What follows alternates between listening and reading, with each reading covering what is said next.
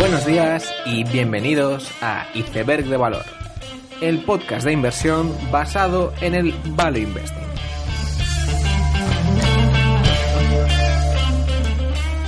Hola a todos, bienvenidos al podcast. Hoy quiero hablar por primera vez de un caso de inversión, un caso de inversión propio, y, la verdad es que curiosamente va a ser, voy a hablar de un, de un error de inversión. ¿Vale? En el value investing, en general, yo creo que puede haber dos errores. Uno es el de pensar que algo está caro y, por lo tanto no comprarlo y no poder ver em, esos beneficios futuros que hacen que compensar el precio y que, y que realmente no esté caro, ¿no? Por ejemplo, eh, Apple en el 2005 estaba a per 60, pero bueno, eh, la acción pues, ha multiplicado su valor muchas veces. ¿Estaba caro Apple en el 2005? Pues, pues no estaba caro. Aún así, para comprarlo habría que predecir muchísimas cosas.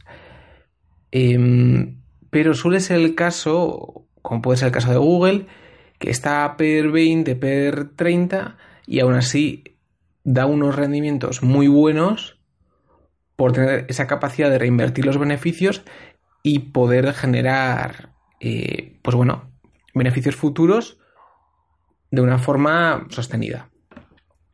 Entonces, un error habitual es el de ser demasiado tacaño de alguna forma y no querer comprar algo aparentemente caro.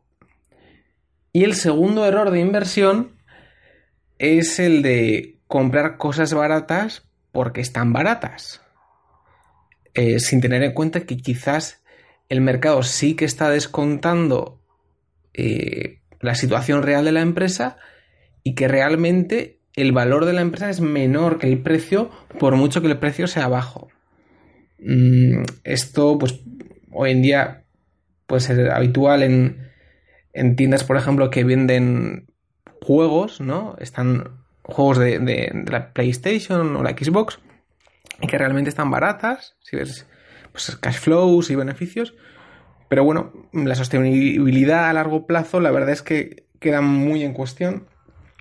Y quizá en el pasado mm, lo que pasó también es que la prensa escrita estaba realmente barata en 2010, pues, 2008 incluso antes. Pero claro, e-, era un mal negocio y, y, la gente que invirtió en, esos negocios supuestamente baratos perdió dinero. Entonces, estos son los dos errores que se pueden cometer. El error que normalmente el inversor value no comete es el de comprar algo muy caro. El de, bueno, yo compré algo a PER 400 y por mucho que la empresa lo haya hecho bien, yo he perdido. Eso no suele ser el error habitual. Entonces, el, error que yo he cometido se clasifica en, el segundo error que he mencionado, que es el de comprar algo barato pensando que, está barato, pero que en realidad no lo está, ¿no? O sea, un, ejemplo clásico de trampa de valor. Y, la empresa de la que voy a hablar es Foodlocker. Para poner un poco en contexto, Foodlocker, eh, es el mayor, la mayor empresa de retail, es decir, de, venta al consumidor, de venta al por menor de zapatillas Nike, por ejemplo. Y en general vende pues, zapatillas Nike, Adidas, etc. Eh, pero cabe destacar que Nike es mm, cerca de un 75% de las zapatillas que vende. ¿Vende otras cosas? Sí, vende pues, camisetas, cosas accesorias, pero el 80% de lo que vende son zapatillas, ¿vale?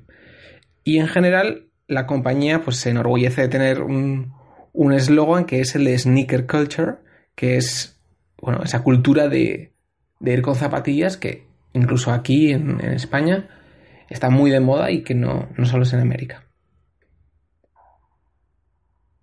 Entonces, ¿qué ha pasado con Foodlocker? mm, para dar un poco de contexto, Foodlocker desde el 2010 hasta el 2016 ha aumentado ventas, eh, beneficios mm, y vamos, eh, eh, beneficios por acción de una forma espectacular, ¿no? Si, vais a los informes veréis que en el 2009 el beneficio por acción era 54 céntimos, mientras que en 2016 mm, era 4,82 por acción, ¿vale? Estamos hablando de multiplicar por 8, o bueno, no, no, o sea, multiplicar por 9 el beneficio por acción en, en 7 años. Eh, la verdad es que es, es una trayectoria espectacular y es la mayor tienda, la cadena de tiendas que vende estas zapatillas deportivas y está dedicado a ello. Entonces, cuando decimos zapatillas deportivas, ¿de qué hablamos? Estamos hablando de una zapatilla deportiva, eh, pues Nike, Adidas, que cuesta 150 euros. Entonces, yo cuando me gasto 150 euros, cuando una persona se gasta 150 euros, suele querer probarse la zapatilla. No es lo mismo una talla 41, 42. Hay variaciones en la talla y además, bueno, si te vas a gastar ese dinero, es, es normal y es común querer, querer probártelo. Entonces, esto hace que la tienda, brick and mortar, el, ladrillo, eh, tenga mucho sentido en zapatillas. Entonces, estamos hablando de, de la tienda más grande dedicada a esto y además su tamaño lo que le permite ser es omnichannel, es decir, también tiene una página web donde tú puedes comprar esas mismas zapatillas. Y además, su gran tamaño lo que hace es que pueda hacer zapatillas exclusivas para Food Locker pues de una determinada edición. Y además, pues eh, todos esos ingresos le permiten invertir en publicidad propia de Foodlocker para que la gente acuda. ¿Vale? Entonces, su tamaño sí que le permite hacer cosas que otros no pueden hacer. Eh, le permite mm, invertir en plataformas online y, y, en general publicidad.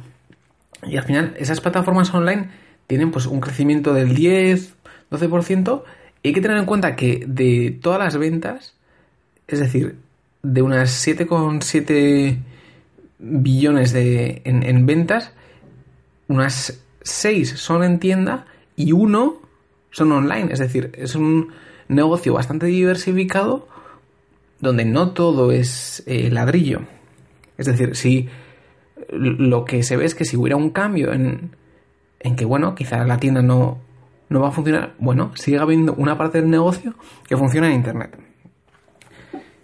Em, entonces, ¿qué pasó? ¿Vale? Después de este crecimiento de, multiplicar por 9 el, beneficio por acción, en el primer semestre, en el primer trimestre de este año, hubo una pequeña corrección. Eh, una pequeña corrección es bajó en 3 centavos el beneficio por acción, ¿vale? Pasó de 1,39 el año pasado a 1,36.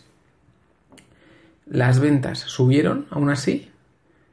Y bueno, en general, el mercado no, tomó bien ese, ese dato. Pasó de cotizar a unos 72 euros, 62 dólares, a unos 60 o menos.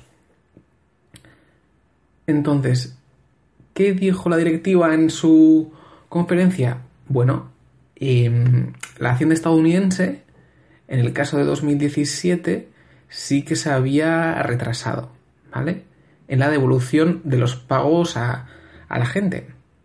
Es decir, es como si aquí, en la declaración de la renta, el dinero que se devuelve, pues hubiera pasado algo extraordinario y eso se retrasara. Y hay que tener en cuenta que ese dinero muchas veces se utiliza para, para consumo. Consumo en zapatillas o en cosas similares. Y la verdad es que esto no es un invento de, la directiva, sino que la propia Nike en su, en su conferencia lo, mencionó y, y si es una causa real, ¿vale?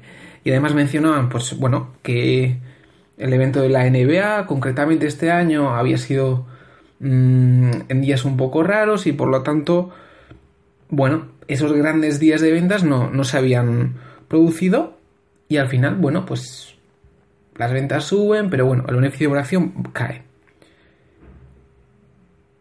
Entonces, ¿qué, es lo que yo veo aquí? Eh, yo, veo una empresa que, que aumenta beneficios constantemente. Eh, que bueno, que cotiza per 18, per 15 durante todos los años y tiene un trimestre malo por causas externas que hace que se devalúe la acción un 15, un 20% y ese trimestre malo parece que no es una causa fundamental. Entonces yo aquí pues, veo, una, ocasión de oro para meterme y, y bueno, eh, si tú hacías un poco los pronósticos, pues al final em, mi, mi idea era que si el negocio volvía a estar tan bien como antes, pues bueno, remontaría todo el precio, incluso más. ¿Vale? Entonces, eh, todo esto se unía a un gran pesimismo en el mundo retail, ¿vale? En todo, lo que es venta al consumidor, venta directa y, y bueno, si, si, tú miras Macy's o Nordstrom, Sears, tiendas de este tipo, pues la verdad es que les va muy mal. Entonces, yo la tesis un poco era que el primer trimestre había tenido una corrección relativamente baja, o baja comparado con Macy's y, toda esta gente. Sin embargo, el mercado había supuesto que era una causa fundamental y además eh, equivalente a los problemas que otros tenían y que no eran temporales.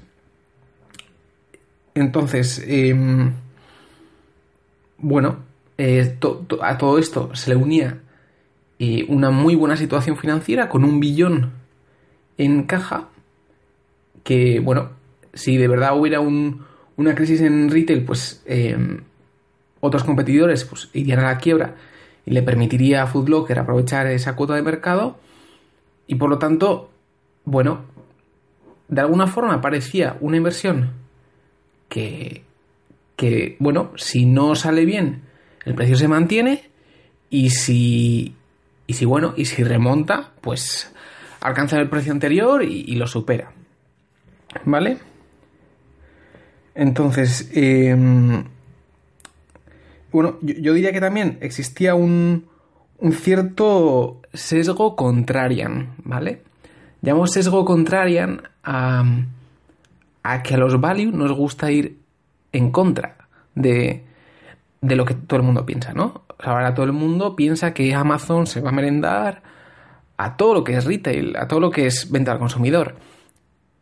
Y claro, mm, lo normal, lo que la gente normal hace, es hacer lo que hace la manada, ¿no? pues vale, pues Amazon se va a devorar todo, etc. Pero a los value nos gusta ir en contra. El, el asunto es saber ir a la contra teniendo razón, ¿vale? Teniendo una idea sólida detrás. Entonces, como aquí es un poco el análisis que yo hice, un poco el resumen y, y bueno, lo que parecía una muy buena inversión, ¿vale? Yo entré a unos 59 dólares por acción y, y bueno, y la verdad es que luego la acción fue bajando un poco y yo volví a comprar en 50 dólares, ¿vale? Y esto ya es una bajada del, del 20%. Entre medias, hubo noticias de que Amazon em, iba a poner pues una tienda Nike en Amazon, lo cual tampoco veía especialmente peligroso porque eh, realmente las zapatillas que se van a vender en Amazon no van a ser las, las Air Jordan de 150, 200 dólares. O sea, se van a vender pues las de 60, 70 dólares, que bueno, que, que está muy bien, pero que alguien con un gusto bastante menos refinado va a comprar y que al final no, afecta a, a Footlocker. Lo que sí no afectaba y es una noticia de, Nike. Si vosotros veis la, el, segundo semestre, el trimestre, se ve cómo quieren aumentar sus ventas por canales propios, es decir, tiendas propias de Nike, páginas de Nike, etc. En detrimento, en detrimento de eh, otros canales como pueden ser Footlocker. Y esto sí es un peligro real. Es decir, si tú tienes la misma zapatilla en Footlocker y en Nike con el mismo precio, es probable que lo compres en Nike, porque tú lo que realmente quieres es comprar la zapatilla Nike. Por lo tanto, ese sí que es un, signo de, peligro que hubo eh, con el precio de unos 50 dólares. Bueno, si pasamos un poco el tiempo, llegamos a, este viernes, donde se anuncia el, segundo trimestre de Footlocker. Entonces, es el trimestre donde se tendría que ver esa mejora de, bueno, ese problema temporal que hubo en el, segundo, en el primer trimestre, pues verlo remontado en el segundo. Y la verdad es que no se ha remontado. Y y las ventas han caído un 6% y el beneficio un 36%, ¿vale? Y la acción ha ido de, ir 48, mm, 49 dólares a 35, ¿vale? Una bajada del 27%, ¿vale? Esto es brutal, brutal, una bajada brutal. Entonces, la tesis queda eh, invalidada. Al final, em, la tesis es que las ventas se iban a mantener y, no se han mantenido, ¿vale? Han bajado y además ese 6% que se ha bajado, eh, los márgenes también lo han hecho y bueno, al final hace que el beneficio baje mucho más, mucho más. Pero bueno, querría decir, vale, ha bajado mucho, pero es que es que está per, per 6, o sea, eh, con un billón de caja, la verdad es que, joder, eh, parece un chollo. ¿Vale? Pero yo aún así he vendido la acción, ¿vale? Aceptando unas pérdidas de un 40% y, y voy a explicar un poco por qué esto ha sido una trampa de valor, ¿vale? Entonces, la, la primera nota que hago yo y que no le di la suficiente importancia. Y yo creo que es la cosa más importante que, he visto, es que no tiene foso, ¿vale? No tiene moat. Tú cuando vas a comprar una zapatilla, quieres la zapatilla, ¿vale? Tú quieres la zapatilla Nike, la zapatilla Adidas o Puma. Y la fuerza la tiene la marca. Entonces, la marca lo puede hacer mejor o peor, eh, tendrá que invertir en publicidad, etc. Pero Footlocker es, es un intermediario que te vende la zapatilla. ahí hay muy poco foso. Tú realmente, si al lado de Footlocker pusieran otra tienda que tuviera las zapatillas más baratas, es que igual la comprabas ahí, ¿vale? Em, y es muy, muy, muy difícil construir un foso donde tú realmente no tienes producto propio. Hay, ediciones propias, sí, pero realmente es muy difícil tener foso. Vale. Eh, segundo error. Es un negocio cíclico. ¿Y qué significa esto? Que hay unos costes fijos bastante importantes. ¿Vale?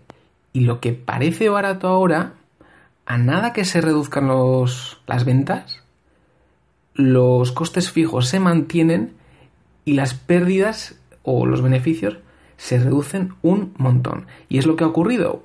Las, las ventas han caído un 6%. No es tanto, no es tanto.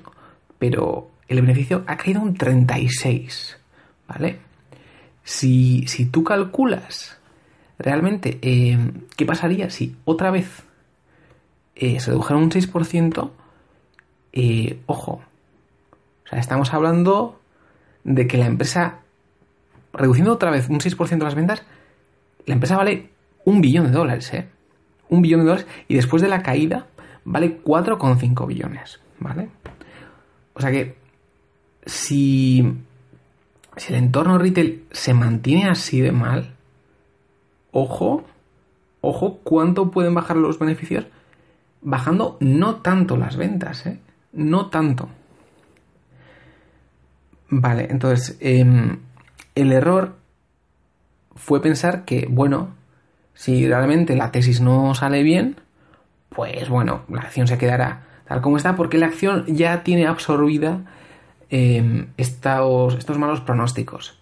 Y esto eh, ha sido un error claro, totalmente, pero hay que decir que la revista Barrons, que es una revista pues, de, calidad de, inversión, un día anterior al informe trimestral, dijo, bueno, oye, em, la acción de Foodlocker tiene ya todas las pérdidas asumidas. Es decir, es algo que, que muchos analistas lo veían como, como plausible. Acción ha caído más de lo que reflejan los resultados y por lo tanto no va a caer más. Craso error. Craso error porque la, la, situación en un cíclico da la vuelta muy fácilmente. Y el tercer, el tercer error, que me parece también bastante importante, es no conocer bien el sector. ¿Vale? Eh, yo tengo claro que las sneakers, las zapatillas deportivas, son importantes, ¿vale? Y, en los informes eh, ponen claramente cómo la gente las utiliza para señalizar, pues bueno, eh, la gente se siente identificada con sus zapatillas. Es, es una prenda donde la gente gasta dinero. De eso no tengo ninguna duda. Pero, ¿quién me dice a mí que no estamos en una burbuja? ¿Vale? Eh, si ves ventas y incluso reventas de zapatillas en eBay, el, mercado de zapatillas, de sneakers, está bastante recalentado. ¿Vale? Y por otro lado, al final, Foodlocker lo que intenta vender, o lo que intenta vender al accionista al menos, es que su foso su ventaja competitiva se trata en que te vende una historia. Es decir, que tú vas a comprar y tienes al ayudante de Footlocker que tiene un uniforme, que sabe un montón de zapatillas, y que te ayuda y que te recomienda. Y la tienda, pues, magnífica, es preciosa. Y, y claro, entonces tienes una historia, digamos, muy bonita al comprar la zapatilla y por eso pagas más. Entonces, y, está claro que esto ha funcionado. Yo no tengo la más mínima duda. Pero ¿realmente la gente va a pagar más por ello? Está claro que ha funcionado y ha dado muchísimos beneficios y ha funcionado muy bien. Pero en la era donde la gente cada vez quiere cosas más rápido, compras por internet, esta, esta idea de que la historia cuenta mucho, realmente me la creo. ¿Realmente busco esa historia yo cuando compro o busco el precio? Y busco comprar la zapatilla que quiero y punto. Entonces, el, este error un poco se trata de no conocer bien el mercado y realmente eh, no prestar atención a, a cuál es la ventaja competitiva que te están vendiendo y a ver si te la crees. Vale, y como cuarto error está el pensar que, bueno, porque han conseguido generar beneficios brutales, o sea, de, multiplicar por 9 la acción, bueno, pues que eso se va a mantener. ¿Y por qué se va a mantener? Porque, claro, no ha cambiado nada. Y eso es una idea que era más o menos válida porque Amazon pues, eh, sigue estando... O sea, en 2015 había Amazon, 2016 había Amazon. Esto, no es nuevo. Las ventas por Internet también existían.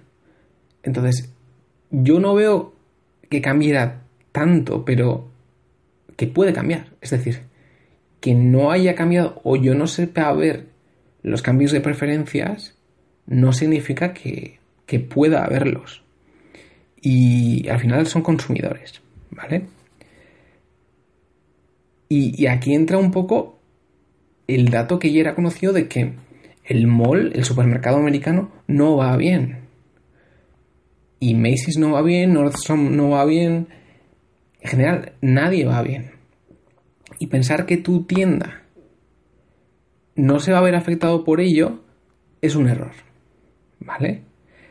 Y sí es algo que puede marcar un cambio de tendencia. Vale, la gente que va al supermercado solo a comprar zapatillas, perfecto. Esa va a seguir yendo, pero los que iban a Macy's y luego pasaban por Foot Locker, esa gente ya no va. Y, y eso al final sí es algo que te puede cambiar una tendencia de una forma fundamental. ¿Vale? Quinto error. Pensar que el equipo directivo acierta. Es decir, en la conferencia del primer trimestre el equipo decía, bueno, esto es un bache mm, temporal, pero durante el año tendremos un, crecimiento de beneficios por acción de, de, un 5% más o menos, y luego ya volveremos a, al beneficio, al crecimiento de beneficio pues, habitual de un 10% o más. Y la verdad es que esta gente lo hace con toda la buena intención y probablemente sí que tiene más datos que tú, pero tampoco muchos más. Y, y yo creo que en este caso sí que había bastante wishful thinking. Es decir, bueno, sí que puedo... El, hecho de que pensar que sí que puede haber un cambio de tendencia, pero no lo quieres ver y bueno, lo achacas a un... Eh, bueno, pues un cambio temporal. ¿Vale? que la directiva prometa algo no significa que eso se vaya a cumplir, para nada, para nada. Y, como sexto error, yo lo que veo es que yo no estaba cómodo en el, en el largo, largo plazo. Es decir, si a mí me dijeran que tuviera que tener Footlocker por 5 o 10 años, uff, yo no invertía en Footlocker a 5 o 10 años. O sea, yo invertía para, bueno, un cambio momentáneo porque había un error, según yo, del mercado. Pero yo a largo plazo veo problemas muy fuertes porque el comercio online seguirá creciendo y Foodlocker tiene problemas y no tiene, no tiene ese foso. Entonces, hay una cita bastante conocida de, Warren Buffett que es si no piensas tener algo 5 o 10 años, no lo tengas ni un día. ¿Vale? Y, y, si vas a estar incómodo a largo plazo y cada día que pase no vas a estar cómodo, es que no merece la pena entrar. Y, al final es que dan igual los ratios, da igual que esté a per 7, 8, 10. si tú ves problemas fundamentales en la empresa a largo plazo, cuidado. Cuidado porque no vas a estar cómodo y, no tienes por qué invertir. Es, que es así de claro. Y oye, y que igual la empresa luego va muy bien pero es que si no estás cómodo, tú no tienes por qué estar, ¿vale? Entonces, bueno, eh, he dicho seis razones por las que creo que cometió un error bastante importante en Foodlocker y, y por las que, bueno, salgo, o sea, salgo mm, y, a per 6, vamos, y una empresa que, que tiene beneficios, pero pero vamos, yo no lo veo claro. O sea, no veo foso. En general, no veo cómo van a cambiar esto. Y tampoco veo que haya un plan. O sea, yo el equipo directivo no he visto un plan realmente de cambio. Entonces, para mí sería realmente fácil decir, bueno, está per 5, per 6, y por lo tanto mantengo, porque en el largo plazo esto va a subir, porque está barato. Oye, no, o sea, es que a mí esto me da miedo. Porque, o sea, encima es un negocio cíclico que luego viene una crisis y es que se va a la ruina. Es que se es que eh, baja el beneficio, las ventas un 15% y tienes unas pérdidas que no le das la vuelta. Entonces, eh, bueno, yo, yo una cosa que sí tengo clara es que cuando tu tesis de inversión falla, es mejor salir, ¿vale?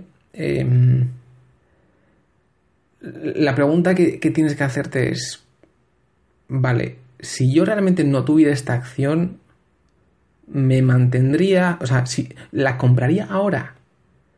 Y yo lo que digo, no, diría, buf, qué mal está el asunto, yo no me meto. Y por lo tanto, por muy barata que esté, yo no me meto. Entonces, si yo no me metería, tampoco me mantengo. O sea, no, no hay sunken costs. O sea, no hay costes ya, eh, digamos, consumidos, ¿no? O sea, aquí hay que tomar la decisión óptima. Y la decisión óptima, creo yo, que es vender pues a 34 o, el precio que haya sido hoy a la salida, un lunes. Que, bueno, luego se ha visto que durante el día la acción ha vuelto a bajar un 7%. La verdad es que eh, está siendo una carnicería bastante fuerte, bastante fuerte. Entonces, ¿qué, qué lecciones saco yo, no? Que, los ratios no son todo, ¿vale? Esto lo vas a escuchar de Paramés, de, todo el mundo. Los ratios están muy bien, que digan que van a recomprar las acciones está muy bien, pero que recompren acciones de una empresa que vaya bien. O sea, que lo importante es que vaya bien. Luego, voy a hacer mil historias. O sea, IBM Mm, lleva recomprando acciones un montón y el valor de la compañía se ha reducido. O sea, eh, ha bajado a 150. Y no paran de comprar acciones, pero es que lo importante es que el negocio vaya bien, no, no una recompra de acciones. ¿Vale? Entonces, los ratios tienen una, una importancia relativa. Es importante, pero no lo es todo. Y, en general, una, lección muy fuerte y muy clara, y esto se, repite mucho, pero hasta que, hasta que cometes tú el error no, no lo ves, es que hay que invertir en cosas con fosos fuertes. Y si no, puede ir realmente bien. O sea, el problema es que ahora Foodlocker podía remontar tranquilamente. Y, bueno, tiene un negocio online que sube un 10% y que, y que, bueno, que vale lo suyo. Pero seguirá no teniendo foso, no lo tiene. Y tú puedes invertir en una compañía que no tiene foso y que te vaya muy bien. Pero vas a tener siempre eh, un peligro muy fuerte de que esto se vaya, se vaya a pique, ¿vale? Entonces, em, en general, yo creo que, que lo que te hace una pérdida como esta es, ser mucho más conservador, ¿vale? Em, y esto que se dice que lo importante no es, o sea, que lo importante es la, seguridad de que no vas a perder el capital, es totalmente cierto. Y solo lo sabes cuando lo has perdido, ¿vale? Y, y aquí lo importante es comprar cosas que sea muy difícil que bajen. ¿vale? Y, y bueno, con esto dejo el análisis de Foodlocker. Oye, yo no, yo no digo que todo el mundo tenga que vender Foodlocker ahora mismo porque la verdad es que ha bajado mucho y quién sabe, le pueden dar la vuelta, pero yo no me meto. O sea, simplemente me parece un negocio arriesgado ahora mismo y que no veo una solución clara para darle la vuelta. Entonces, bueno, em, espero que con, con estas lecciones alguien pueda aprender de, de mis errores, pero por otro lado, lo que también voy a decir es que o lo haces tú o no lo aprendes de verdad. O sea, a mí me pueden contar mil historias de gente que, que invirtió en periódicos eh, con el boom digital. Y claro, y que luego se dieron cuenta que eso iba a cambiar y tal. Y ya, ya, pero es que ahora está llegando las tiendas y yo decía, bueno, bueno, las tiendas no van a desaparecer, eso es imposible, bueno, pues es que igual desaparece. Y nunca es igual, y nunca es igual. Si no, sería muy fácil. Entonces, mmm, cuidado. Eh, y en general, hay que aprender de los errores de, de, los demás, pero saber que hasta que el error lo cometas tú, eh, no vas a saber lo que es. Y que es cuando vas a aprender. Y ahí está la, la gracia de invertir cuando, bueno, eres joven y, y, tampoco tienes tanto, tanto dinero.